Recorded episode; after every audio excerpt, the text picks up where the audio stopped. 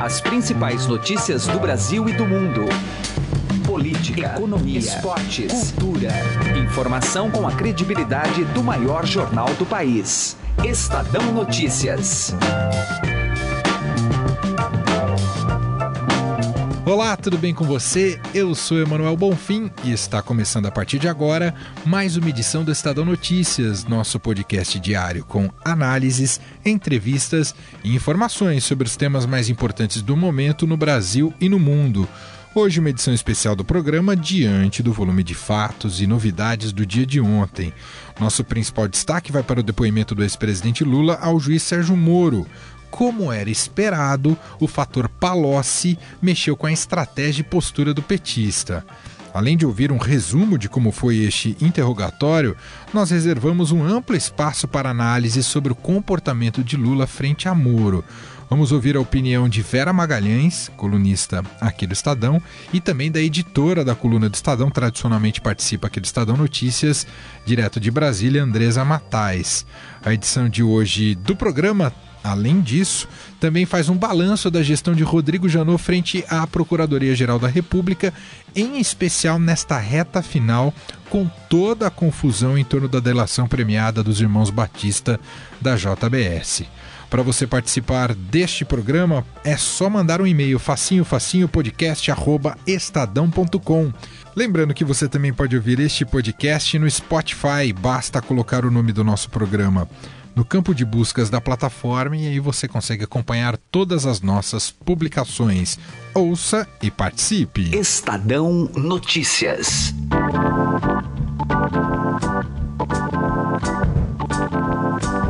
Antes de partir para as análises, vamos começar o programa de hoje ouvindo alguns trechos do depoimento do ex-presidente Lula ontem em Curitiba ao juiz federal da primeira instância Sérgio Moro. Nesta ação, o petista é acusado de receber propina da Odebrecht na compra de um prédio para a nova sede do Instituto Lula e de um apartamento em São Bernardo do Campo, na Grande São Paulo. O ex-presidente negou todas as acusações. Durante o depoimento, Lula resolveu atacar o ex-ministro da Fazenda do seu governo de Dilma Rousseff, Antônio Palocci. Para o ex-presidente, Palocci tem o direito de querer ser livre e que por isso não assume as responsabilidades pelos atos ilícitos. Tenho lidado com muita paciência, ouvi o depoimento do Palocci, eu não respondi nada, não falei nada. Muita gente achou que eu ia chegar aqui com muita raiva do Palocci. Eu achei que o Palocci está preso há mais de um ano. O Palocci tem o direito de querer ser livre, tem o direito de querer ficar com um pouco do dinheiro que ele ganhou fazendo palestra. Ele tem família. Tudo isso eu acho. O que não pode é se você não quer assumir a tua responsabilidade pelo fatos ilícitos que você fez, não jogue em cima dos outros. Porque, na verdade, o Ministério Público, e quando eu falo Ministério Público, doutora, eu acho que pouca gente respeita a instituição como eu. Mas é que o Ministério Público, ligado à Lava Jato, enveredou por um caminho que vocês estão com dificuldade de sair. Então o objetivo é tentar encontrar alguém para me criminalizar. Esse é o objetivo. Ainda sobre Antônio Palocci, Lula subiu o tom e chamou o ministro de calculista e frio. Eu vi atentamente o, o depoimento do Palocci. Uma coisa uma coisa quase que cinematográfica, quase que feita por um roteirista da Globo, sabe? Ah, você vai dizer tal coisa, os leads são esses, prepararam alguns leads para ele dizer, e ele foi dizendo, habitualmente, lendo alguma coisa, falando, sabe? E eu conheço o Palocci bem. O Palocci, se não fosse um ser humano, ele seria um simulador. Sim. Sabe? Ele é tão esperto que ele é capaz de simular uma mentira mais verdadeira que a verdade.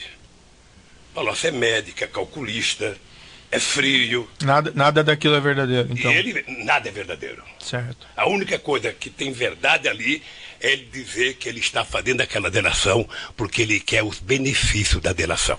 Uhum. Ou quem sabe ele queira um pouco do dinheiro que vocês bloquearam dele. Certo. É a única coisa. Pois bem.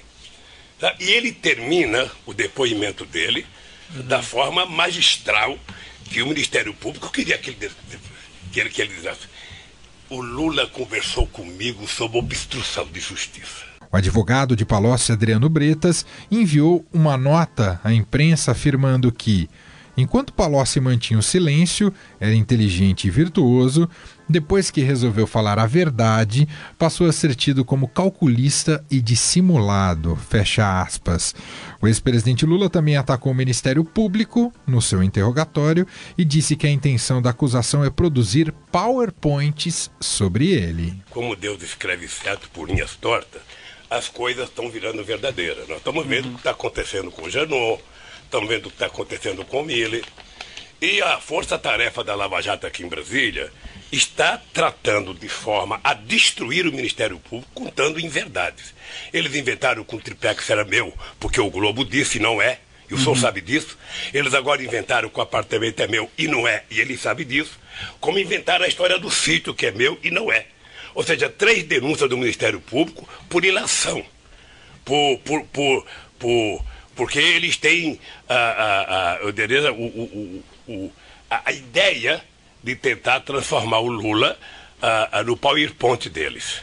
E eu, eu, eu, poderia ficar zangado, nervoso, mas eu, eu, quero, eu quero enfrentar o Ministério Público, uhum. sobretudo a Força Tarefa, para provar minha inocência. No final do depoimento, que durou pouco mais de duas horas, Lula partiu para o enfrentamento e perguntou se o juiz Sérgio Moro agia com imparcialidade. Esses processos contra mim fizeram com que vocês virassem refém da imprensa brasileira. Tá?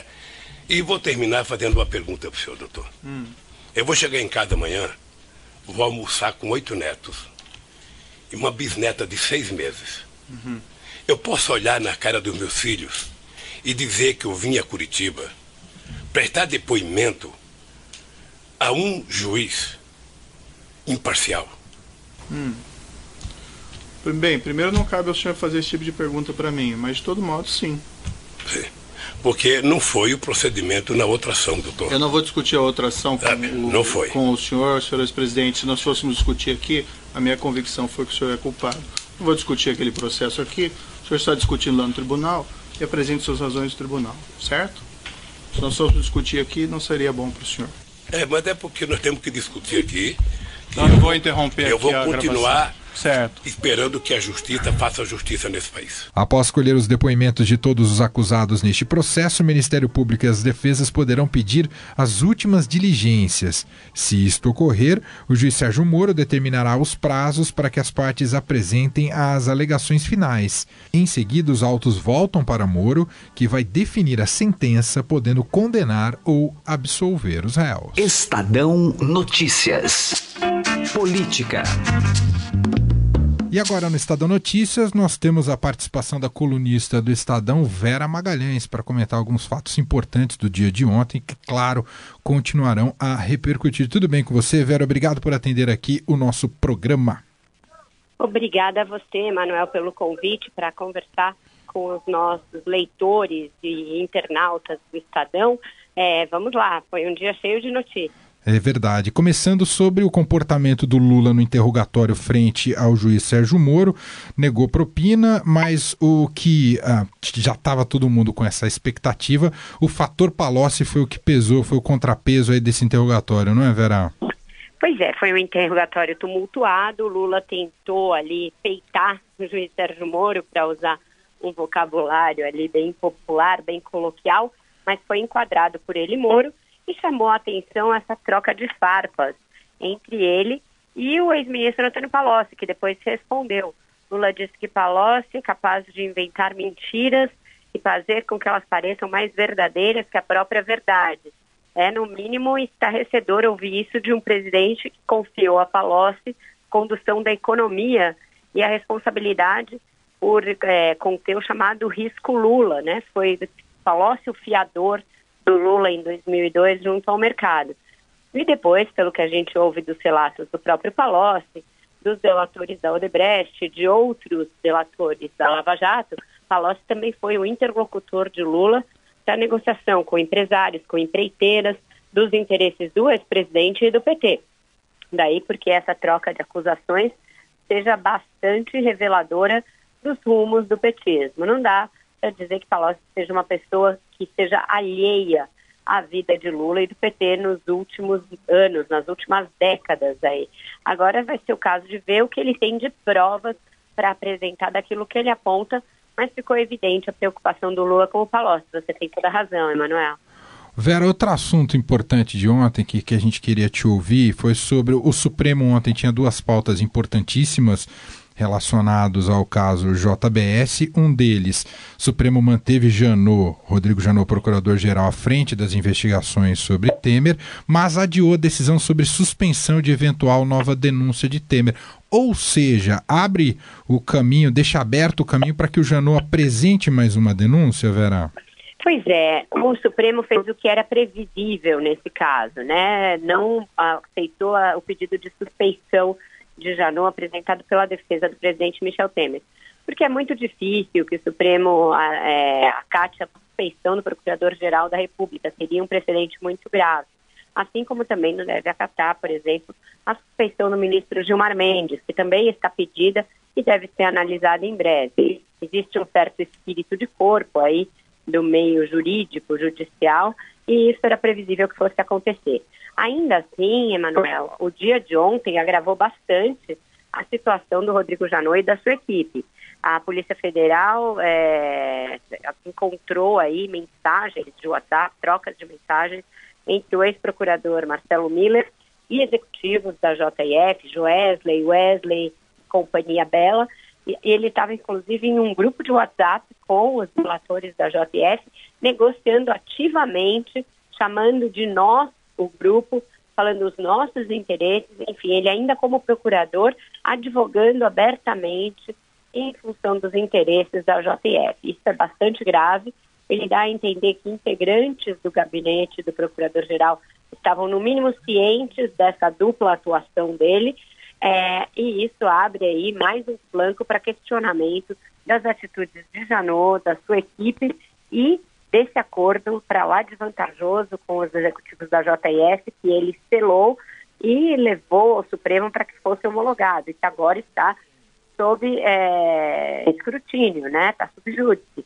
Então, ele ainda assim está dizendo que vai apresentar uma ou duas denúncias contra Temer, mas ele também está na berlinda.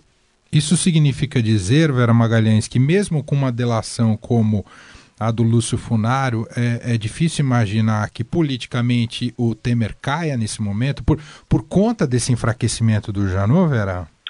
A delação do Funaro ainda está sob sigilo, Emanuel, e a gente sabe dela o que tem vazado aí por meio dos jornais, das revistas, dos veículos. O que se sabe? Sabe que ele falou confirmou a suposta é, obstrução à justiça feita por Joesley, pagando a ele pelo seu silêncio, teria vinculado o presidente Michel Temer a essa iniciativa e também teria apontado pagamentos ao PMDB, tendo Temer como principal é, ou interlocutor ou é, mandatário, é, mas em campanhas anteriores, ou seja, fatos anteriores ao atual mandato. O que ele teria para agravar a situação de Temer no atual mandato seria essa questão da obstrução à justiça, é, no caso ali do Joesley, até a, o que a gente sabe por aqui. Ainda assim, isso agrava bastante politicamente a situação do Temer. A gente não sabe se o Lúcio Bolonha Funaro, que é um personagem bastante controverso da Lava Jato, que já foi pego aí mentindo, é, já foi delator lá atrás, no mensalão, é, teve episódios de familiares seus ameaçando ou sendo ameaçados por outras pessoas. A gente não sabe o que ele tem de prova para apresentar. Foi uma delação que ficou com muitas idas e vindas até ser estelada, até ser homologada, e parece que tem uma correria do Janot para se valer dessa delação agora nessa reta final. A gente tem que ver o que ela tem de consistência, o que ela tem de provas, ou se ela se baseia meramente em relatos, como algumas outras delações mais fracas, como o Sérgio Machado ou o filho do Amaral. Bom, por fim, Vera, a, a Lava Jato está mais uma vez num momento muito importante e, e, e, tem, tem muito pela frente ainda, né, Vera Magalhães? Quer dizer, ela vive mais um, um, um ápice aí, mas tem muita história para contar pela frente. Muita história para contar, mas as histórias vão caminhando para ser fechadas, né? Uma das ações do Lula já teve sentença, até ontem ele e o Moro bateram boca a respeito disso. É, a outra está caminhando a passos largos, ainda há outras, ele foi denunciado na Zelote. O caso do Temer também vai caminhando para alguns é, passos cruciais. Ela não para. Existem tentativas externas de freá-la e existem desgastes provocados por seus próprios agentes. toda essa lambança aí da delação da JIS é um tiro no pé da Lava Jato causado pela própria Procuradoria-Geral da República. Mas, apesar desses trancos e barrancos, ela segue em frente e tem sido aí uma instituição importante para garantir o fim da impunidade, ou pelo menos a redução dessa impunidade no Brasil, Manuel. Muito bem. Essa é Vera Magalhães, colunista aqui do Estadão. Pode acompanhar full time em nosso portal estadão.com.br ou na coluna no Jornal Impresso, mas sempre tem posts diários ali da Vera Magalhães para acompanhar e comentando as principais notícias do dia e eventualmente ela conversa com a gente aqui no podcast Estadão Notícias. Vera, mais uma vez, muito obrigado, um abraço para você, até a próxima, Vera. Muito obrigada a você, um bom trabalho, um bom dia aí para todos os nossos leitores e internautas. Estadão Notícias. Se ficar comprovada, a eventual ingerência da Procuradoria-Geral da República nas delações da JBS pode comprometer pelo menos parte das provas colhidas. Em outra frente, a CPI mista da JBS adota estratégia de tentar desqualificar todas as colaborações premiadas. Acompanhe a partir de agora a análise do advogado e professor da Faculdade de Direito da FAP, Luiz Amaral, que conversou com o Heisen Abac especialista também fez um balanço da gestão de Rodrigo Janot e projetou o mandato de Raquel Dodge à frente da PGR.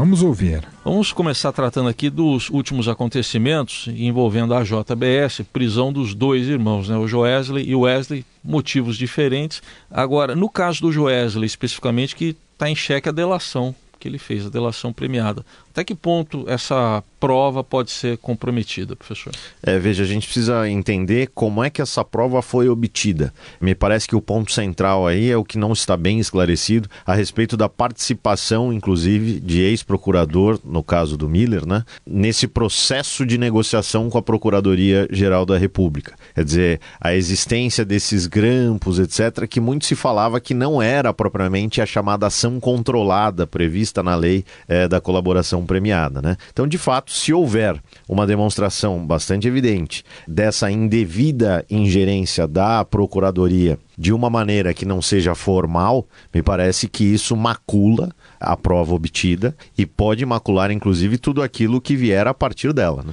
E é possível comprometer todas as delações, inclusive dos demais uh, executivos que não estão diretamente envolvidos nesse caso mais recente? É, creio que não. Creio que aí é, você fica é, é, adstrito a essa questão específica do Joesley. Quer dizer, os demais que foram e fizeram o seu processo de colaboração de acordo com aquilo que a Lei 12.850 define, sem uma participação indevida do órgão de acusação, inclusive, me parece que aí você tem absoluta legalidade. É, porque no âmbito da política, se a gente pegar aqui, eh, fazer um recorte na CPI da JBS, a gente vai ver um movimento meio que para enquadrar todo tipo de delator, né? Politicamente, deixa eu ver como essa questão. É, me parece que a grande questão aí é que essa comissão parlamentar de inquérito vai tentar desmerecer todo o processo de delação de qualquer que seja o delator. Né? Mesmo então, fora da JBS. Exatamente. Me parece que o que eles estão querendo é se safar. É, essa é a grande questão.